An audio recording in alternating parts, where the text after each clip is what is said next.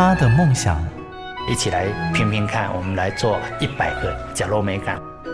他的认真，我其实我最珍惜的是现在当下的每一分、每一刻、每一秒。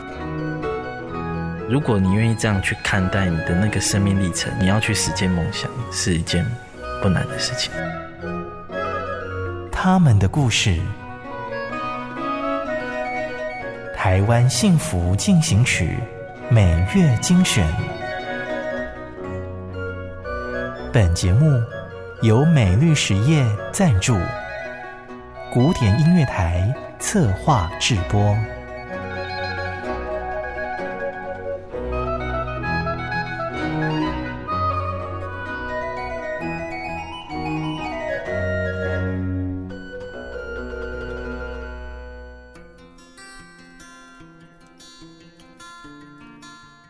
台湾幸福进行曲，璞玉的教育不一样。我们种下的是孩子的未来。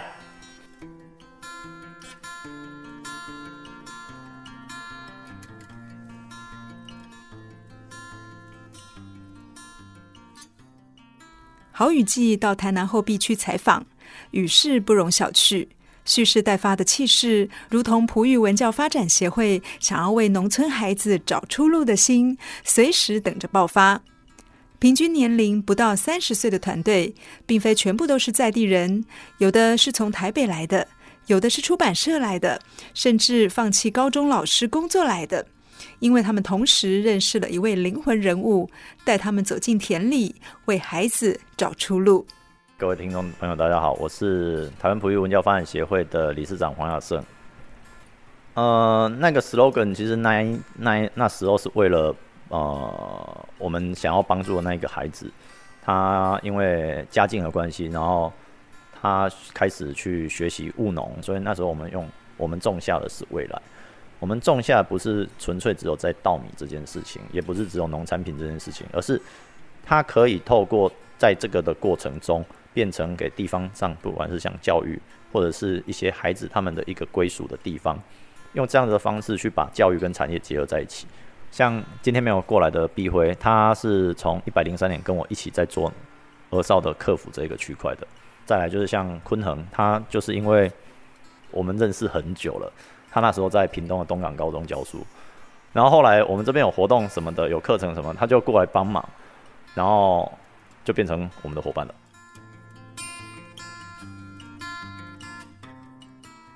我叫坤恒，其实我们都不懂农业，所以一开始就是我们讲比较专业，就是说，就是当我们种了一一片田进去之后，然后发现说一个我们一个小动作没有做好，大概有一半以上的秧苗被我们自己弄死。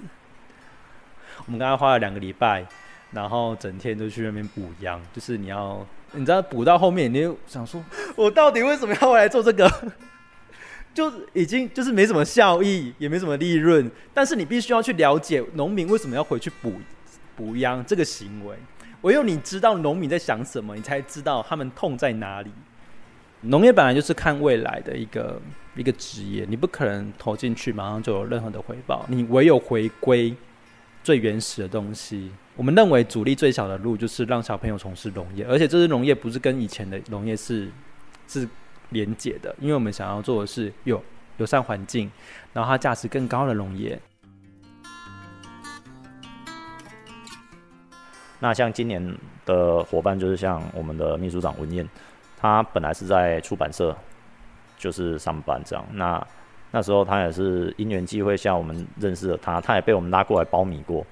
对，那那一次一包米包完之后，就变成好朋友。因为我本身是学中文的，我然后其实一开始会来是因为璞玉想要编一本书，是关于食农教育的这个范围的这个领域的书，就因为这样聊一聊聊一聊的话，就嗯好啦，那我聊了来了，先从挑选好的稻种，那好的稻种挑选完之后，你还要去。那个让它催芽，催芽完之后，秧苗出来了，那开始带着大家去插秧，包含肥料到自己堆。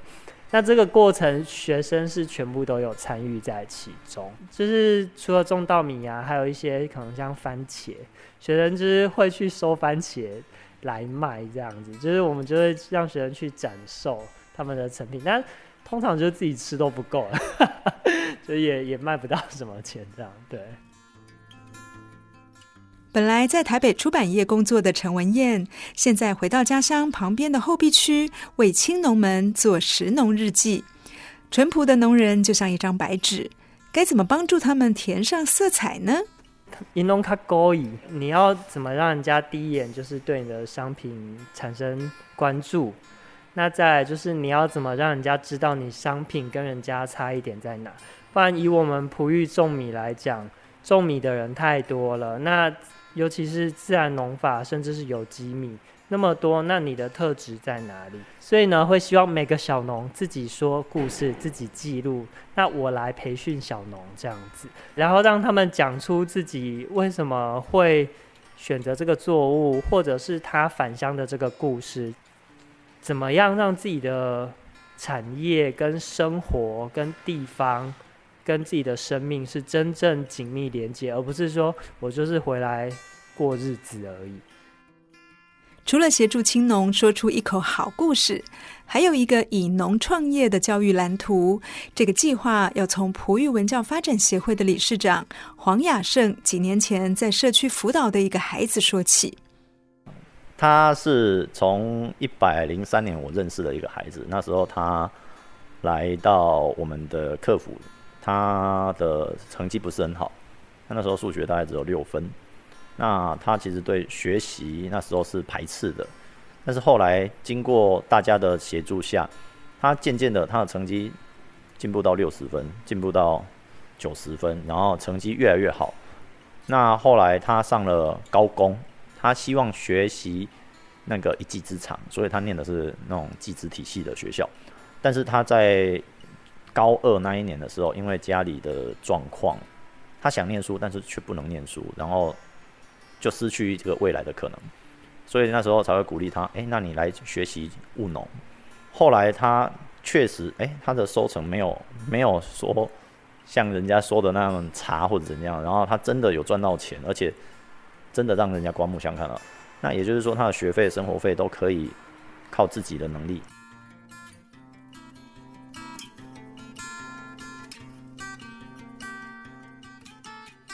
一个不喜欢务农的曾卡金娜，长大后却因为了一群孩子重新拿起锄头。黄雅胜在边做边学的过程中，选择用友善土地的自然农法，为乡村孩子的未来除草松土。那这个过程就会让孩子们从中可以再体会，也可以学习到东西。那未来又可以可能会学习到一技之长。那才不会变成只有沦为所谓的只有陪伴，或者是给予的东西，并没有办法真的在未来有一个实用。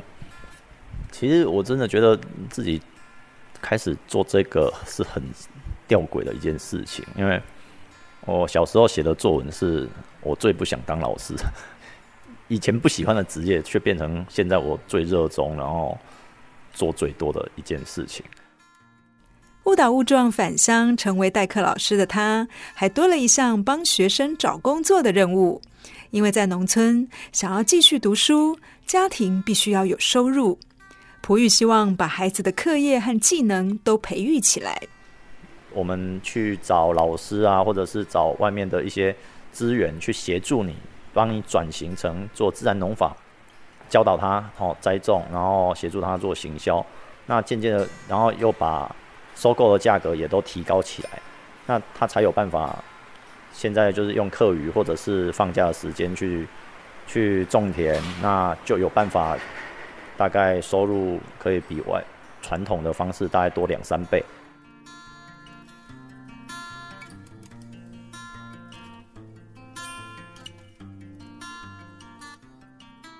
在这里一望无际的稻田，要看老天来决定收成。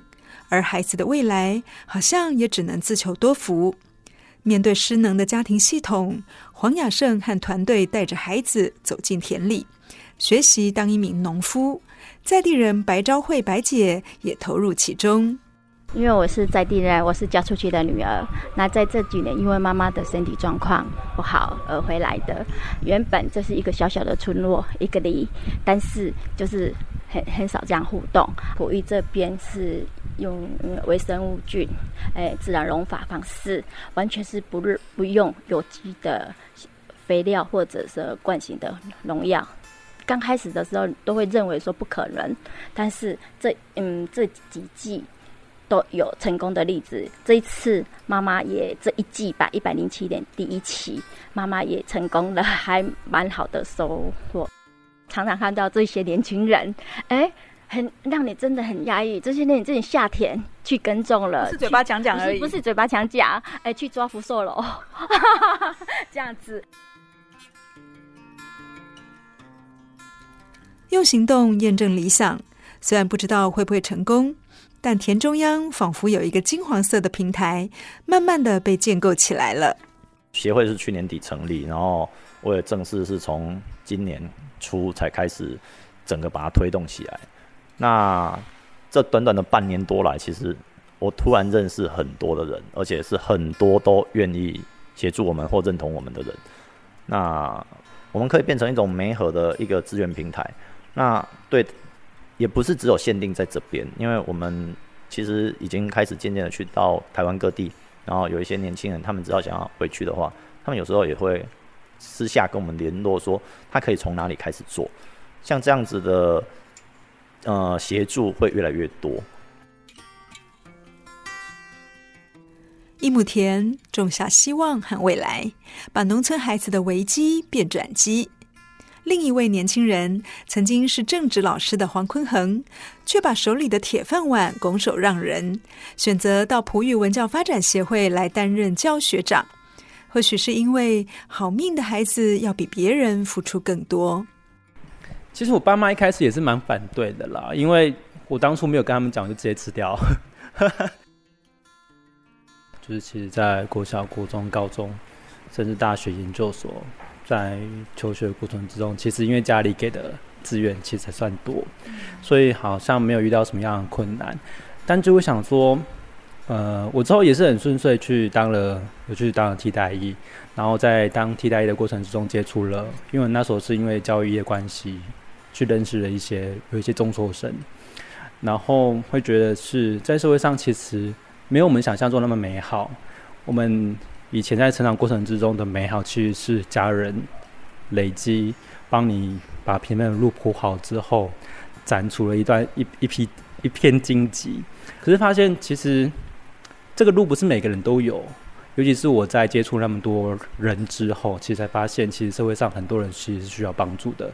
然后那些帮助的那些人，他们路其实是非常坎坷，甚至没有路可迈。不仅是荆棘，可能是根本就是一道墙在前面，他完全没有办法打破。想要当超人，要先换装；想要带农村孩子突破重围，就必须先放下自己的框架。我们要尝试改变社会之前，我们要先改变的是自己。所以，我就变成了农民，这样又要下田了。我真的是下田啊！我现在，我现在是农保呢。对啊，我现在真的是农保。你的保险是农保？对啊。不是每个小朋友都想要从事农业。说真的，我自己真的不是很喜欢农业。可是你要还是要有人去做啊。食农教育让孩子所得到的不只是陪伴，更有实质的收入，帮助他在人生的路上继续往前走。我们这一个生产链其实都会开相关的课程。你一开始从生产开始，你就有你种植，你去要去照料，你要去。呃，熟悉它那一个生产过程，然后到之后，呃，经验变成包装成白米，你包米一定要包装跟设计嘛。不管是从生产，然后包装、呃设计，然后行销等等的，我们希望在这一块产业链上是有小朋友是愿意去。呃，占一席之地啦，就是因为这一块不单单只是农业啊，你可以在这一块里面可以去学习到的东西是很多的。因为我们想说，我们组织是要自给自足，然后从自给自足的方式去照顾小朋友，我们不要被其他的东西所绑架。当小朋友结束课程之后，跟你讲说：“我、好喜欢这个课”，然后是想要期待下一次课程的办理，我觉得这应该就是我们得到的东西，它是做梦也会笑，虽然我不做梦。黄坤恒正在写自己的历史，他已经想到几十年后，璞玉为孩子下田的故事，会让他一直讲到老。身体没有那么健康了，我们跟好朋友在分享的时候，我说：“哎，这是拿得出来可以讲的。你这一生过得好吗？”我觉得过得很好啊，因为我在小的时候，我在二三十岁的时候，我做了这件事，所以我觉得人生是充富，呃，是丰富的，是充足的，是富足的。嗯，我们做了这件事情之后，其实我们出去外面去分享，其实我们都会讲一件事情：我们在我们年轻岁月之中所赚到的，不是钱。如果我们要赚的钱，亚生回去做贸易就好啦，然后回去继续当老师，是真的。可是我们为什么要抛弃这样子的一个想法跟价值，去投入这个？我们讲，我们说，我们要的不是我们在这段嗯、有意义的人生之中，我们赚的不是钱，我们赚的是人生。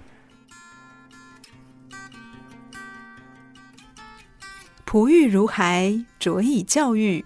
璞玉协会的理想不只是课后辅导，更连结了多元丰富的活动，帮助孩子自给自足。希望孩子有一天能够像秋天的稻穗，迎风摇曳出属于自己的精彩。比如说，像我们看到绘本这样子的，这作品只有一部分，就有的不，有的作品都被小朋友他们带回去。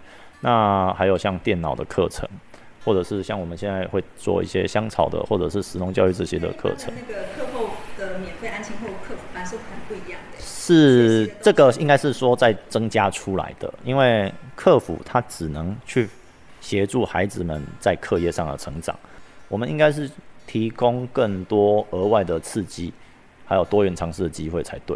我们现阶段是只要你愿意来，我们都可以让你来。我其实不喜欢称他们为弱势，他们只是需要被帮助，他们只是资源上比别人比较起来比较少而已。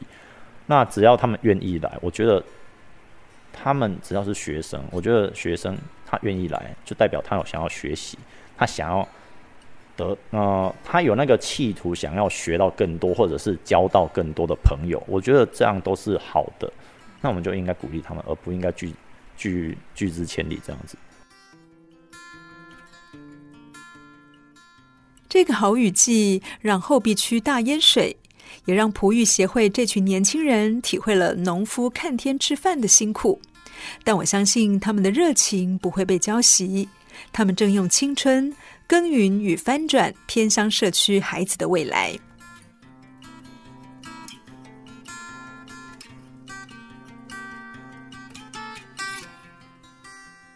感谢你的收听，如果你喜欢我们的节目，欢迎在 Apple Podcast 评分五颗星。并且留言。如果你是用 Spotify 等其他 App 的平台来收听，也请帮我们分享给你的朋友。我们下期再见，拜拜。真的很感谢默默为这块土地付出的每一个人，让我觉得幸福就在身边。我是美绿实业廖陆丽，咖喱做会冲着温暖的社会。美绿实业与您共谱台湾幸福进行曲。